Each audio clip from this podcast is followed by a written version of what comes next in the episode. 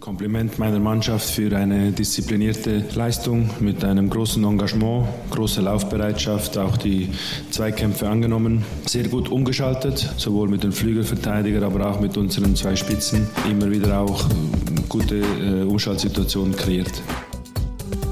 Triumphe, Höhepunkte, auch bittere Niederlagen, Kuriositäten wie den Pfostenbruch. 4 zu 0 Heimsieg gegen den VfL Wolfsburg, das erste Profitor von Rocco Reitz, das erste Bundesligator von Frank Honorat und das erste Tor im Borussia Park von Thomas Schwanscherer.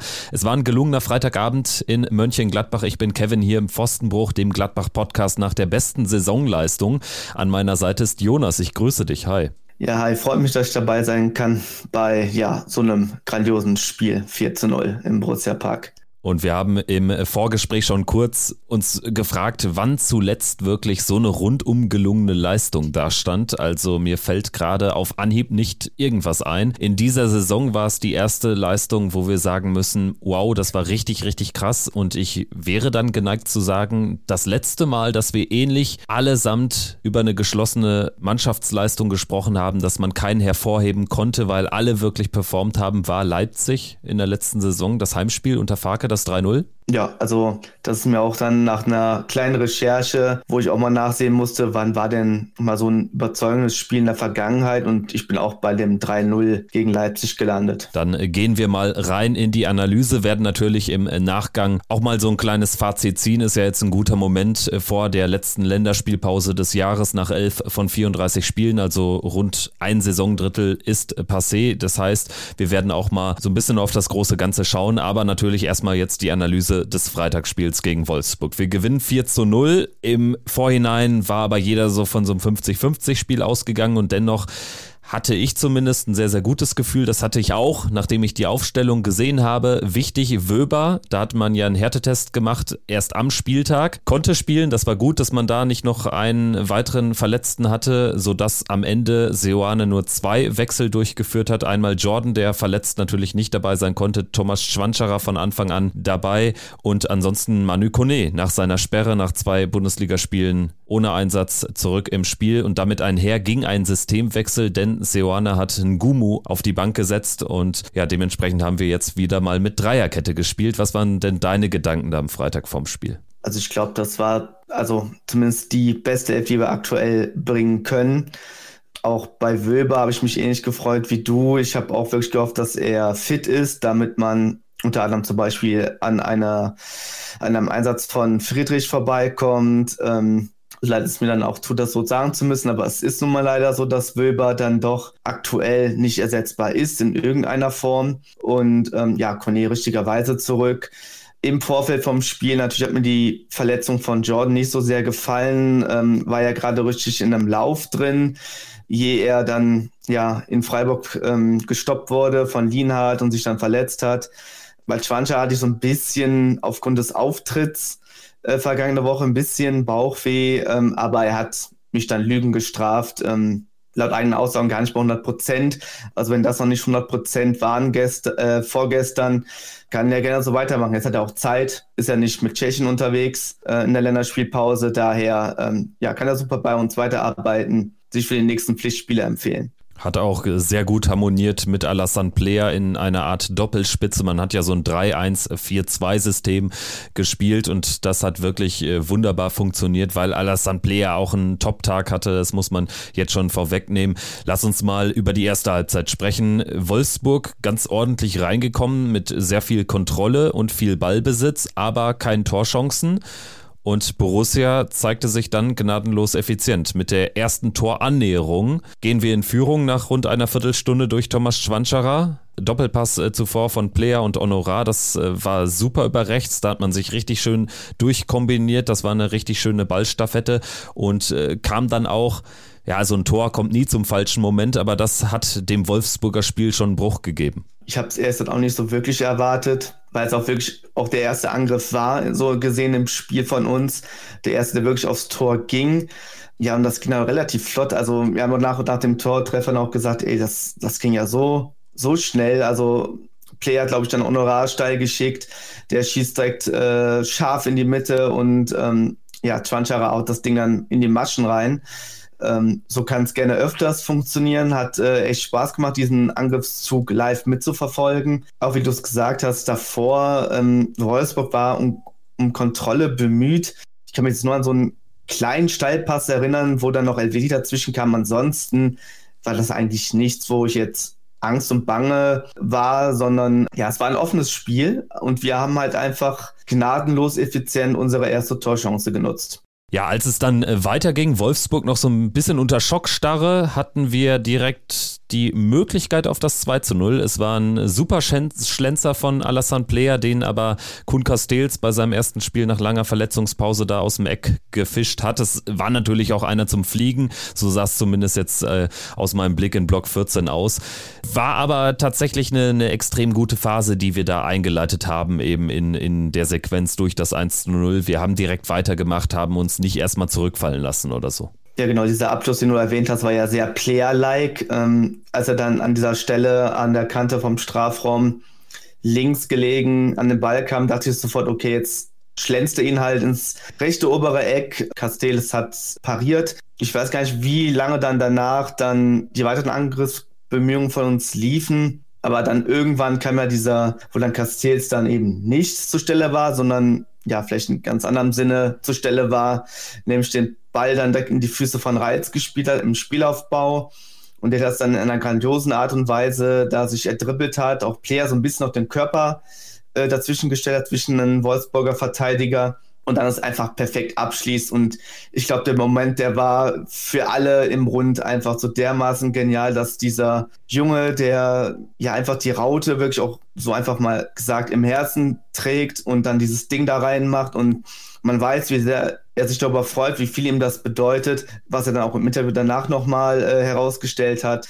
Ja, einfach, das hat auch diesen ganzen Abend nochmal an sich überhaupt so rund gemacht, dass er da diesen Treffer erzielen konnte. Borussia dadurch mit äh, der zwei Tore Führung in die Kabine gegangen. Das hatten wir in Freiburg auch schon. Da lief es dann in der zweiten Halbzeit aber alles andere als rund. Man hat sich weit hinten reindrängen lassen. Wenn wir jetzt auf die zweite Halbzeit zu sprechen kommen, natürlich, du hast gesagt, Rocco Reitz, ne, das Tor, das kann man jetzt nicht hoch genug hängen. Das ist ein enorm wichtiger Moment für ihn, für den Verein. Wir haben alle so ein bisschen drauf gewartet, jetzt seitdem er auch Stammspieler ist, dass da dann auch bald ein Tor folgen würde. Besonders schön natürlich, dass es im Borussia Park passiert ist. Also, wir gehen mit 2 zu 0 in die Pause und haben es dann deutlich besser gemacht als in Freiburg, wenngleich so die erste Viertelstunde die mit Abstand schwächste war von Borussia an diesem Freitagabend, denn von Minute 46 bis 60 ungefähr war Wolfsburg dann die tonangebende Mannschaft und hat es anders als in der Anfangsviertelstunde der ersten Halbzeit, dann auch geschafft, äh, richtige Torszenen zu kreieren. Also einmal küsst dieser Abschluss von Jonas Wind den Pfosten, dann Wind noch mit einem Abschluss, der ganz äh, hauchzart neben den Kasten fliegt. Also es gab so mindestens äh, drei, drei, vier Chancen, äh, wo Wolfsburg eigentlich ein Tor hätte machen können oder müssen, sogar in der einen oder anderen Szene. Wolfsburg kam wirklich ähm, sehr stark aus der Halbzeitpause zurück mit sehr vielen guten Szenen, ähm, wo ich dann auch so das Gefühl hatte, okay, jetzt bloß nicht wieder denselben Fehler machen wie in Freiburg und sich da so verstecken und das Tor einfach nur zu verhindern. Was ich dann stark fand, ich glaube, es war sogar noch der Angriff, bevor diese Ecke dann kam zum 3-0, hatte Player so ein bisschen wild gestikuliert nach dem Motto, jetzt bloß nicht noch weiter hinten reinstellen, sondern ähm, ja, ein bisschen kommt raus, wir müssen hier draufgehen und ein Tor erzielen. Und glaube, dann hat er auch diesen Steilpass auf Schwanchara gespielt, woraus dann diese Ecke dann entstand am Ende. Dieses Verhalten war eigentlich ziemlich wichtig aus meiner Sicht, weil, ja, nicht nur weil das 3-0 einfach fiel danach, sondern auch weil man sich halt nicht wieder derart ergeben hat, wie es jetzt, wie gesagt, in Freiburg der Fall war, und eine Art Reaktion zu erkennen war. Punkto Entwicklung, Spielverständnis, ja, es hat mir einfach sehr gefallen, dass man da so ein bisschen gemerkt hat, okay, die Mannschaft hat es verstanden, da ist Leben drin, die wollen das hier nicht ähm, auf 2-0 verteidigen, sondern auch, wie gesagt, dann aufs 3-0 gehen. Und das äh, Tolle ist ja auch, dass äh, Gerardo Seoane nach dem Freiburg-Spiel, er ist ja jetzt kein Mann der großen Emotionen, sowohl in die positive als auch in die negative Richtung, hat ja da sinngemäß aber immer nach vorne gestellt, dass wir von diesem Spiel noch sehr, sehr viel lernen werden. Und beeindruckend ist ja jetzt auch, wie schnell Borussia offenbar gelernt hat, denn jetzt hat man nämlich als es noch nicht zu spät war, hat man nämlich den Schalter umgelegt. Ne? Und du sagst es, mir ist auch einmal Seoane selbst aufgefallen, wie er da so nach ungefähr einer Stunde da auch wild gestikulierend am Seitenrand stand und auch quasi die Animation gegeben hat, doch jetzt ein bisschen rauszurücken in der einen oder anderen Situation. Und man hat es dann geschafft, durch dieses 3 zu 0, dieses Spiel natürlich auch im perfekten Zeitpunkt festzumachen. Also es war ja eigentlich keine herausragende Ecke, es war jetzt eh nicht der Tag der herausragenden Ecken. Da hatten wir schon bessere, aber auch dieses Tor geht infolge einer Standardsituation oder geht als infolge einer Standardsituation erzielt in die Statistik ein. Und Franck Honorat hat da aber mal sowas von eine Fackel abgesetzt. Mein Vater stand hinter mir und schreit noch, zieh einfach mal ab und er macht's sensationell. Wobei Block 14 links, es sah erst so aus, als wäre der Ball eher am Außennetz, als hätte ihn äh, Castells irgendwie um den Pfosten äh, gefischt. Aber es ging ja dann schnell los mit der Jubelarie und das auch völlig zu Recht. Was für eine Fackel von Frank Honora. Ja, ich glaube, damit hat er einfach seine Gesamtleistung an diesem Abend gekrönt, auch wenn sie noch nicht ganz zu Ende war ja, ich glaube 127 km/h habe ich irgendwo gelesen, ist das Ding schnell gewesen ja, wie er dann da eingeschlagen ist, es war im Endeffekt ähnlich schnell, so aus dem Nichts wie das 1 zu 0, nur halt, dass es halt ein Spieler beteiligt war, der da halt drau voll draufgezogen hat. War zum richtigen Zeitpunkt. Es war im Endeffekt deswegen auch so wichtig, was ich jetzt vorhin auch schon meinte, mit dass darauf, dass man halt darauf reagiert hat, sich nicht hinten weiter reinzustellen. Und ich glaube, vom Kopf her ist es auch ganz wichtig, dann zu sehen, hey, wenn wir jetzt hier uns nicht hinten reinstellen und einfach das 2-0 verteilen, sondern auch auf das 3-0 gehen, dass wir darauf belohnt werden. Und ich glaube, das kann sehr wichtig sein für die weiteren Spiele und das Selbstvertrauen dieser Mannschaft, dass sie versteht, okay, wenn wir unsere Qualität ausspielen, Standards zum Beispiel, oder wenn wir unser Umfeldspiel auf den Platz bringen, dann können wir jeder Mannschaft wehtun und müssen hier nicht ähm, auf Teufel komm raus zwei Tore, ein Tor, drei Tore verteidigen, sondern wir können halt weitermachen. Und ich glaube, das ist eine sehr wichtige Lehre, aus diesem Spiel, also du hast ja schon vorhin angesprochen, aus Freiburg hat man viel gelernt. Ich glaube, aus diesem Spiel kann man das lernen äh, auf äh, der mentalen Ebene, dass das halt, denke ich, schon ganz guten Rückenwind geben kann für das Team. Einfach zu verstehen, so, so kann es halt einfach gehen und nicht nur einfach nur verteidigen. Ja, man hat sich im genau richtigen Moment aus der Lethargie befreit, macht dann das 3 zu 0, wird also belohnt und damit war das Spiel entschieden. Aber nicht nur das, wir haben noch einen weiteren Klasseangriff gestartet. Also es war noch die ein oder andere Torraumsituation dabei und kurz nach dem 3 zu 0, also knappe zehn Minuten später, fällt ja dann auch das vierte und das auch ähnlich schön herausgespielt wie, wie jetzt das erste Tor. Also das zweite, da haben wir profitiert von einem dicken Fehler von Kuhn Castells. Beim dritten einfach mal draufgehauen aus der zweiten Reihe das erste und vierte aber gleichermaßen schön zu Ende gespielt und auch das irgendwie so ein typischer Alassane Player Abschluss in dem Fall hat er sich verdient nach einem tollen Spiel, dass er da sich auch in die Torjägerliste hat eintragen können. Ich glaube, er hat so gesehen seine Rolle gefunden. Er hat ja so ein kleines Tal zwischendurch gehabt. Auch am Anfang der Saison war er nicht so wirklich drin.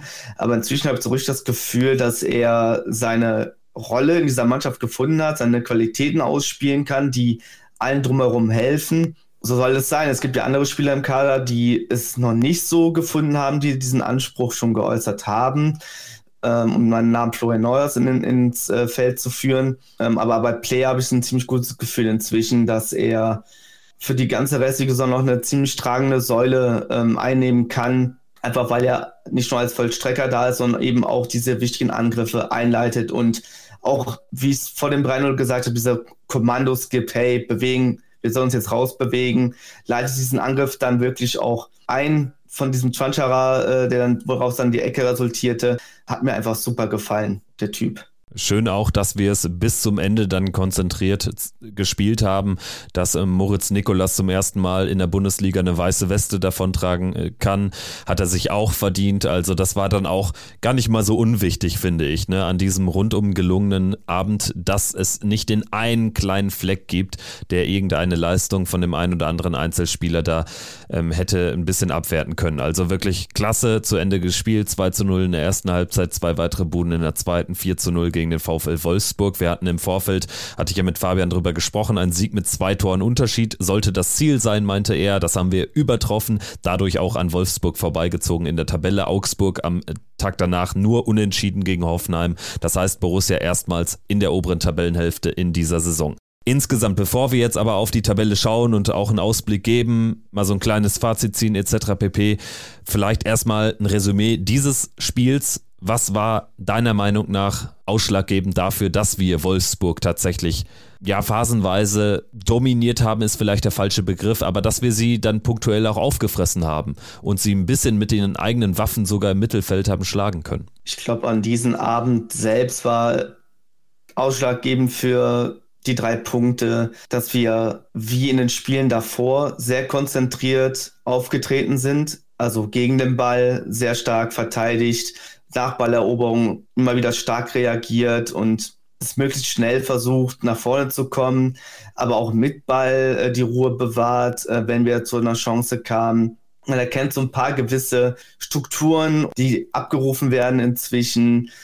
Und ja, ich glaube, am Ende hat sich die Mannschaft dann, wenn man das über diesen Abend hinaus sieht, für die Entwicklung der vergangenen Wochen ein bisschen belohnt. Seit der Derby-Niederlage habe ich das Gefühl, dass es auf vielen Positionen besser und besser wird auf individueller Ebene. Ich glaube, das ist jetzt alles so ein bisschen in diesem 4 zu 0 zu Hause gegen Wolfsburg zusammengekommen. Es war einfach die Belohnung für diese harte Arbeit, diese insgesamt einfach stark konzentrierte Leistung die Leistung auch insgesamt ein Beweis dafür, dass man in diesem Prozess, der so viel zitiert wird von den Verantwortlichen, nicht nur vom Trainer von Gerardo Seoane, dass man in diesem Prozess wirklich schon einen Schritt weitergekommen ist. Man hat all das auch reingeworfen gegen einen Gegner, der sich durch so etwas auszeichnen lässt, was wir in den letzten Jahren, vor allen Dingen in der letzten Spielzeit, immer wieder kritisieren mussten.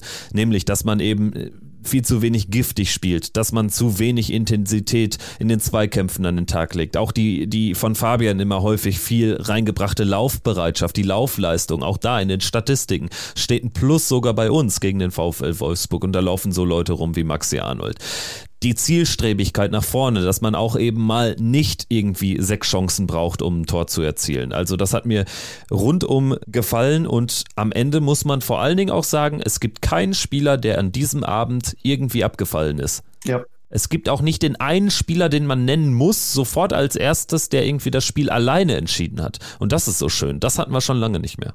Das stimmt. Also ich habe zwar auf Twitter, beziehungsweise X, wie es jetzt heißt, gesagt, dass ich ähm, vor allem Franck Honorat hervorheben wollen würde. Ich sage es aber mal so, mir ist es am Ende egal. Ich habe ihn vor allen Dingen genannt, weil er in vielen, vielen, vielen Bereichen, eigentlich fast allen Bereichen, überragend agiert hat. Aber im Endeffekt hätte ich auch jeden anderen nennen können. Also Reiz kann man eigentlich seit Wochen nur noch loben. Äh, Netz hat sich sprechig entwickelt. Schwanschara hat mich komplett überzeugt. Player haben wir ja schon genannt, äh, wie er vorangegangen ist. Ähm, Wölber ist sowieso über alle Zweifel erhaben. Nikolas, äh, über den wir auch schon öfters geredet haben und gesagt haben, dass er als, sag ich mal, Torwart Nummer zwei, seitdem Ormin fehlt, auch einfach einen klasse Job macht. Man kann hier wirklich keinen auslassen. Es ist eine insgesamt einfach komplett zufriedenstellende Mannschaftsleistung gewesen. Und wie gesagt, wir haben ganz am Anfang gesagt, ähm, wann wir das zuletzt erlebt haben. Und es ist schon verdammt lange her. Deswegen, ja, an der Stelle kann ich es auch nochmal sagen, wirklich großes Lob an die gesamte Mannschaft, nicht nur an einen Einzelnen, ganz klar. Ich fand es auch äh, deshalb angemessen, dass man im Nachhinein von Seiten der Ultras auch darauf verzichtet hat, jetzt irgendwie Rocco Reitz nach vorne zu holen oder so. Ne? Hätte sich ja angeboten bei dem Gladbacher Jung, den wir im Kader haben, der unfassbar beliebt ist. Man hört es bei jeder Aufstellung, man äh, hört es bei jeder Grätsche, wenn das Raw durch, durch den Borussia Park geht. Aber ich fand es gut, dass man darauf auch verzichtet hat. War auch dann irgendwie die richtige Entscheidung, weil man eben ansonsten vielleicht die ein oder andere Leistung des ein oder anderen anderen Spielers, der eben jetzt nicht diese Vita hat, wie Rocco Reitz dann doch so ein bisschen unter den Scheffel gestellt hätte. Deswegen umso besser, dass man da gefeiert hat, auch ausgiebig gefeiert hat. Super, ne? Aber jetzt auch nicht mehr, weil es geht auch darum, sowas zu bestätigen, dass man jetzt irgendwie vielleicht in Dortmund in zwei Wochen nach der Länderspielpause eben nicht so ins Spiel findet wie nach den beiden anderen Länderspielpausen in dieser Saison in Darmstadt, in Köln, dass man da eine erwachsene Leistung an den Tag legt. Keiner erwartet sicherlich oder keiner sagt, wir müssen da unbedingt punkten, aber es kommt dann einfach auf das Wie an. Bevor wir aber über Dortmund sprechen, lass uns doch mal so eine kleine Bilanz ziehen. Wir stehen jetzt bei drei Saisonsiegen aus elf Spielen, nicht überragend, keine Frage. Wir haben allerdings aus den letzten sieben auch nur eins verloren. Also der Trend, der stimmt.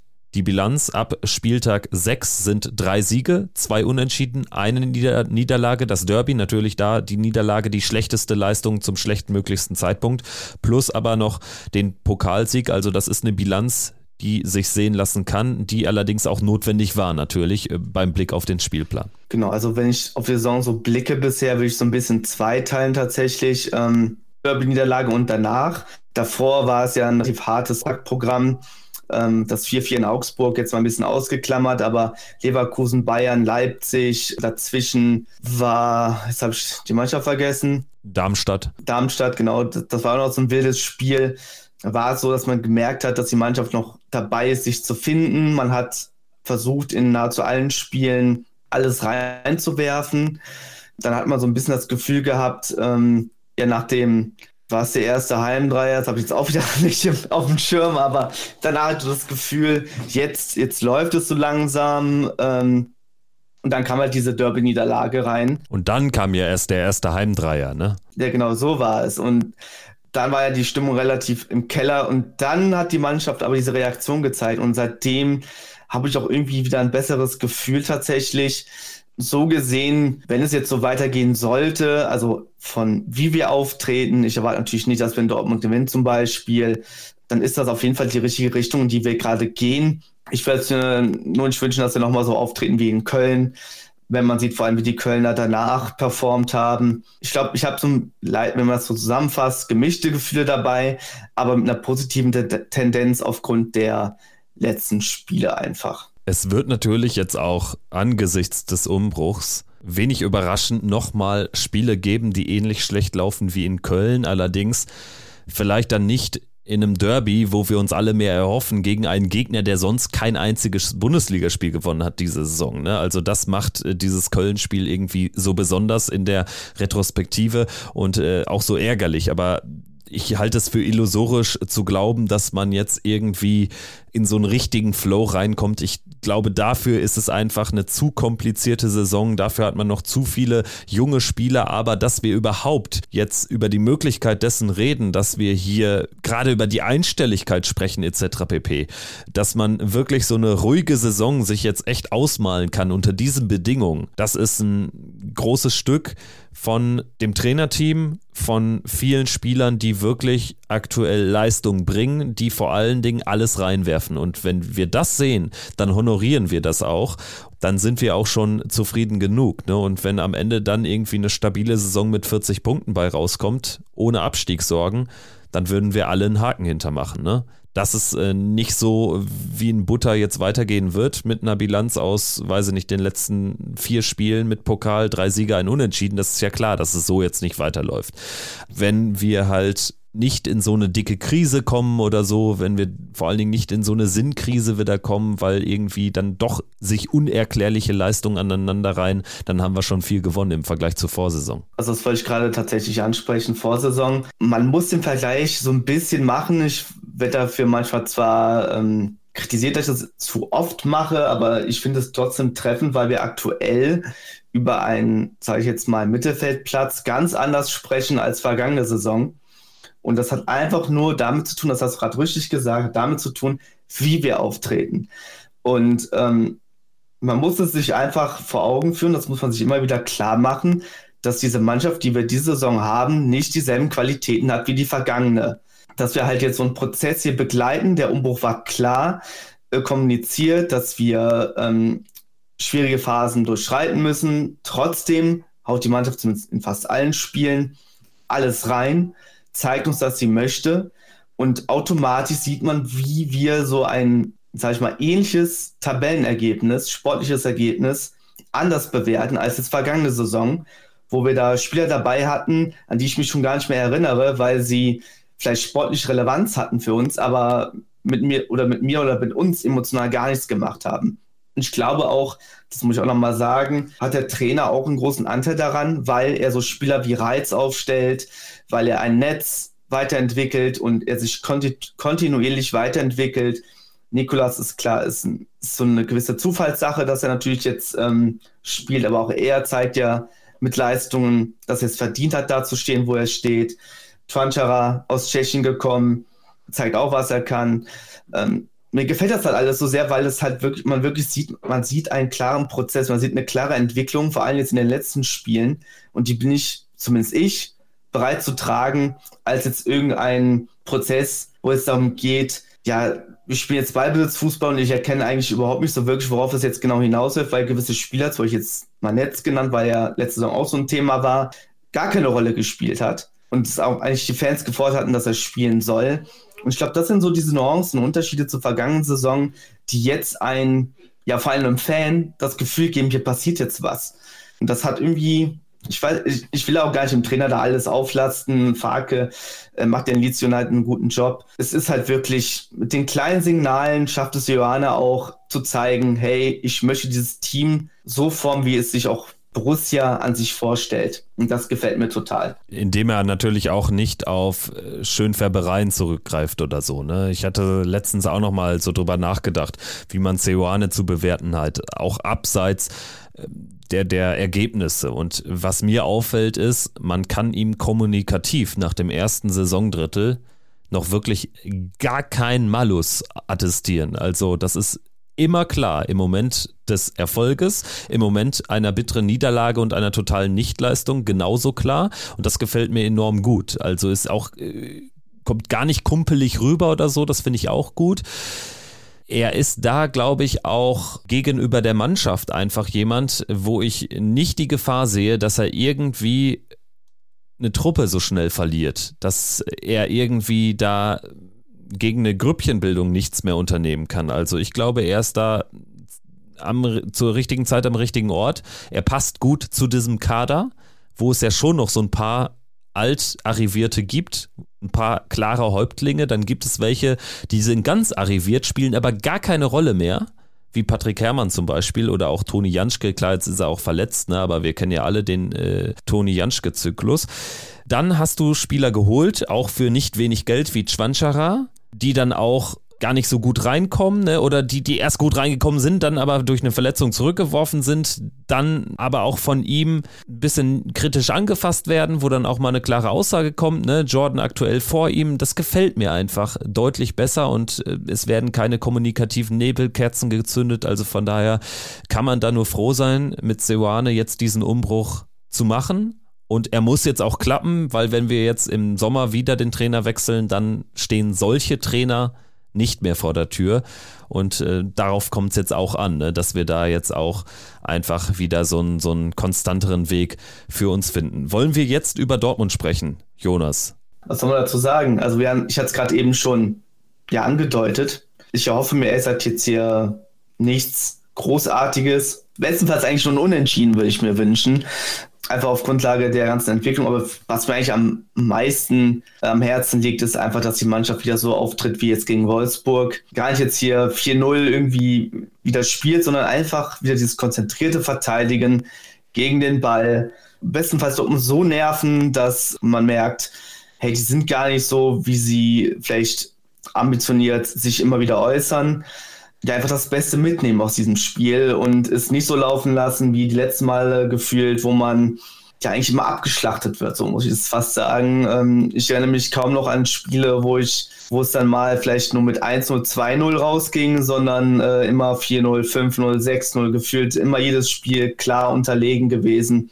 Ja, das wäre eigentlich mein Wunsch. Super auftreten, stark auftreten und dann mal gucken, was man mitnimmt. Ja, und dann Dortmund einfach einen Fight liefern. Ich bin gespannt, wie Dortmund reagiert, wenn es eben nicht läuft. Dann kann da vielleicht auch ein Szenario eintreten, in dem wir tatsächlich punkten. Halte ich nicht für ausgeschlossen. Wir brauchen da einen guten Spielverlauf natürlich auf unserer Seite. Also wenn wir ein frühes Gegentor kassieren, wäre das natürlich Gift, weil gerade Dortmund jetzt mit den zwei Bundesliga-Niederlagen im Gepäck in Folge, da wird Wut im Bauch sein und da kann man natürlich auch in eine Borussia laufen, die einen regelrecht überfährt und dann vor allen Dingen durch ein frühes Tor dann auch ähm, ja die Ketten so ein bisschen löst. Das äh, sollten wir unbedingt vermeiden. Dann kann das ein enges Spiel werden, dann können wir vielleicht auch was mitnehmen.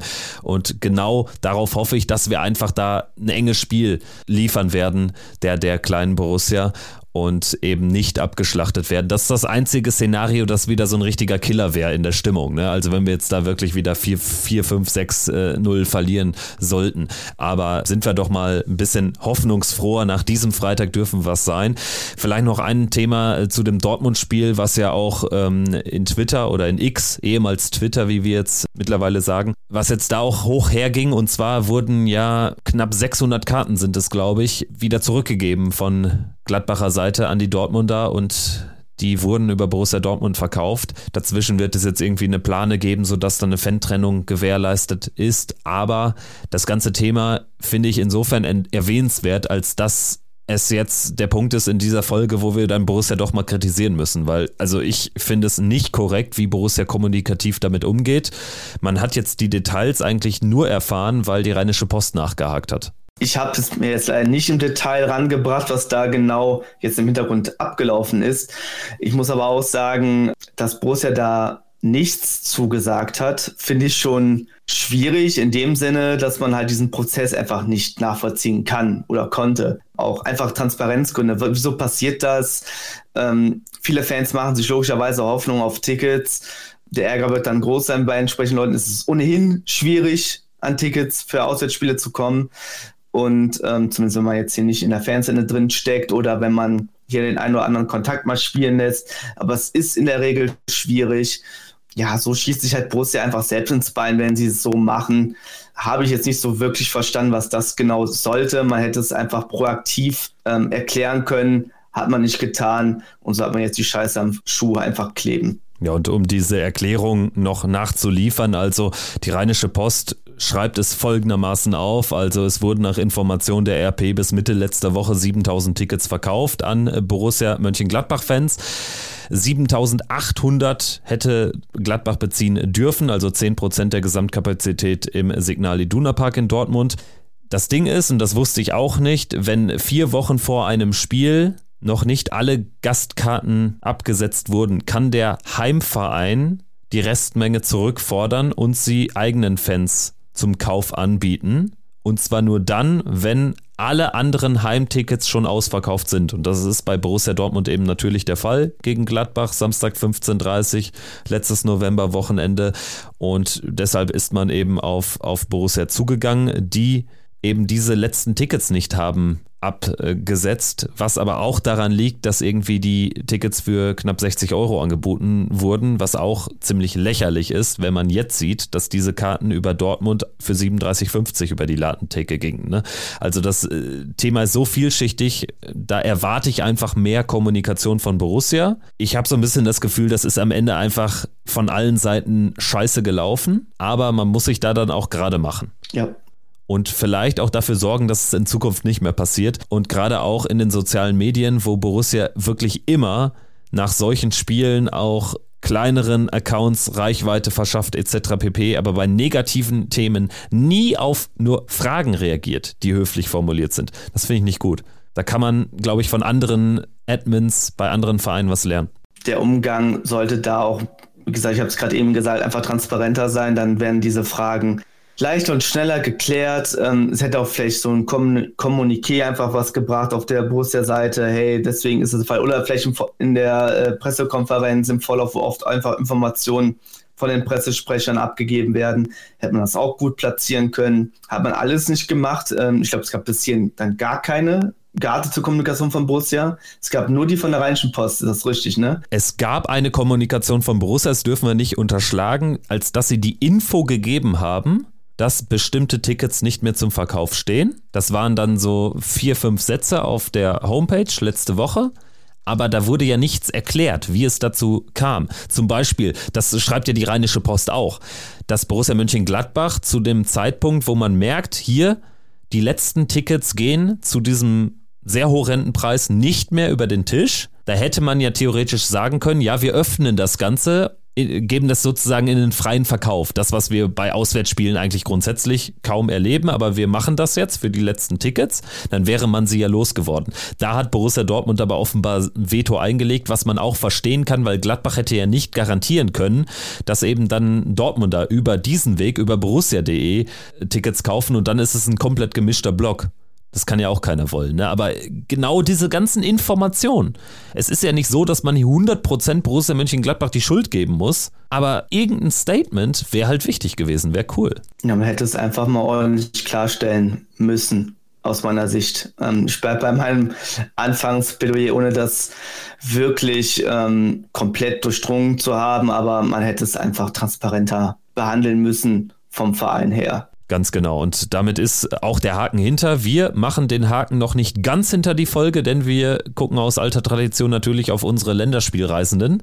Letzte Länderspielphase in diesem Jahr. Es ist auch eine entscheidende, denn danach wissen wir, wer sich direkt für die Heim-EM 2024 qualifiziert. Wir schauen vielleicht mal kurz drauf, wer so alles auf Reisen sein wird. Maxi Wöber mit Österreich, der ist schon qualifiziert, hat noch ein EM-Quali-Spiel und spielt dann in Wien übernächste Woche gegen Deutschland. Also da lohnt sich vielleicht der Blick zum Länderspiel auch aus, aus Borussia-Sicht. Ansonsten Nico Elvedi, drei entscheidende Quali-Spiele mit der Schweiz. Da gibt es ja noch ein Spiel mehr, weil sie noch gegen Israel auf neutralem Platz, ich meine in Ungarn ran müssen. Das sind ganz wichtige Spiele für die Schweizer, die noch nicht fix dabei sind. Ansonsten Grand Leon Ranos mit Armenien aus ja fast aussichtsloser Lage gegen die Kroaten gegen die Türken und Wales in dieser Gruppe. Da wird es wohl nichts werden mit der Quali, aber der darf auch nochmal zweimal ran. Und ansonsten haben wir Joe Skelly. Nations League Viertelfinale gegen Trinidad und Tobago, gleichzeitig die Qualifikation für die Copa America. Und ansonsten haben wir nur noch Spieler wie Reiz, Netz, U21, Kierodia U21, die mit den U-Mannschaften unterwegs sind. Schwanschara, Kone nur auf Abruf. Ich meine, ich habe keinen vergessen, oder, Jonas? Mm, ja, das waren, glaube ich, jetzt alle. Ich habe mir jetzt nicht nochmal ran schaffen können, was mit äh, Thiago Pereira aus unserer Jugend ist, was äh, bezüglich Luxemburg. Aber ansonsten habe ich das alle abgehandelt. Ähm, bin auch eigentlich ganz froh, dass Schwanschara jetzt mal hier bleibt nach den ganzen letzten Bewegchen und ja, ist alles gesagt worden von dir. Genau, und diese Länderspielpause können ja auch andere Kandidaten, Itakura, Jordan, Jonas Omlin, Borges Sanchez, nutzen, um wieder ein bisschen näher an ein Comeback zu rücken. Bei dem einen dauert es länger als bei dem anderen noch. Ansonsten, was fehlt noch? Vielleicht die Info, dass ab diesem Montag für Saisonkarteninhaber und ich meine dann einen Tag später auch für Vereinsmitglieder die Tickets für das Pokalspiel gegen den VfL Wolfsburg auf dem Markt sind. Da erhoffen wir uns einen Hexenkessel im Borussia Park. Wir sind uns sicherlich beide einig, es wird nicht so einfach werden wie am Freitag. Also das wird dann nochmal ein ganz anderer Beritt, aber bis dahin ist ja auch noch genug Zeit. Genau, also das darf man sich jetzt hier nicht vormachen nach dem Motto, jetzt ist, weil es einmal 4-0 war, wird es jetzt im Pokal genauso einfach. Ich glaube, das wird ein echter Pokalfight. Ich hoffe auch, dass viele Fans jetzt dann dabei sein werden, äh, Dienstagabend, auch wenn äh, das Spiel ja live übertragen wird. Das könnte so ein bisschen dann das, das Hindernis werden, dass so viele wie möglich kommen. Ähm, aus Wolfsburg müssen wir jetzt nicht so viel erwarten. Jetzt unbedingt, das sah jetzt auch nicht so voll aus im Aussetzblock äh, am Freitag. Ja, ich hoffe auf einen schönen Pokalabend, natürlich für uns, dass es ein Weiterkommen gibt und dann, ja, läuft dann irgendwie alles über Bayer Leverkusen dann. Also ich hoffe wirklich auf das Beste für uns. Das hoffe ich natürlich auch. An dieser Stelle die Info. Nächste Woche wird es trotz Länderspielpause eine Folge geben von uns, dann mit einer ausführlichen Vorschau auf das Dortmund-Spiel. Vielleicht hat sich bis dahin noch ein bisschen was getan. Wir hoffen natürlich personell, kommt jetzt kein Verletzter hinzu oder so. Wir sprechen dann aber auch natürlich mit einem Experten über Borussia Dortmund, über unseren Gegner. Ich habe gehört, der Baum brennt, ist vielleicht ein bisschen hoch formuliert, aber ja. Einen Tannenbaum würde ich noch nicht aufstellen, sagen wir es mal so. Und mit diesen Worten beschließen wir diese aus Sicht von Borussia Mönchengladbach tolle Folge, die tolle Woche mit einem 4 zu 0 gegen Wolfsburg. Weiter geht's dann also nächste Woche hier im Podcast und in zwei Wochen dann mit dem Gastspiel in Dortmund. Macht's gut, danke fürs Zuhören und bis bald. Ciao, ciao. Ciao. Triumphe, Höhepunkte, auch bittere Niederlagen, Kuriositäten wie den Pfostenbruch.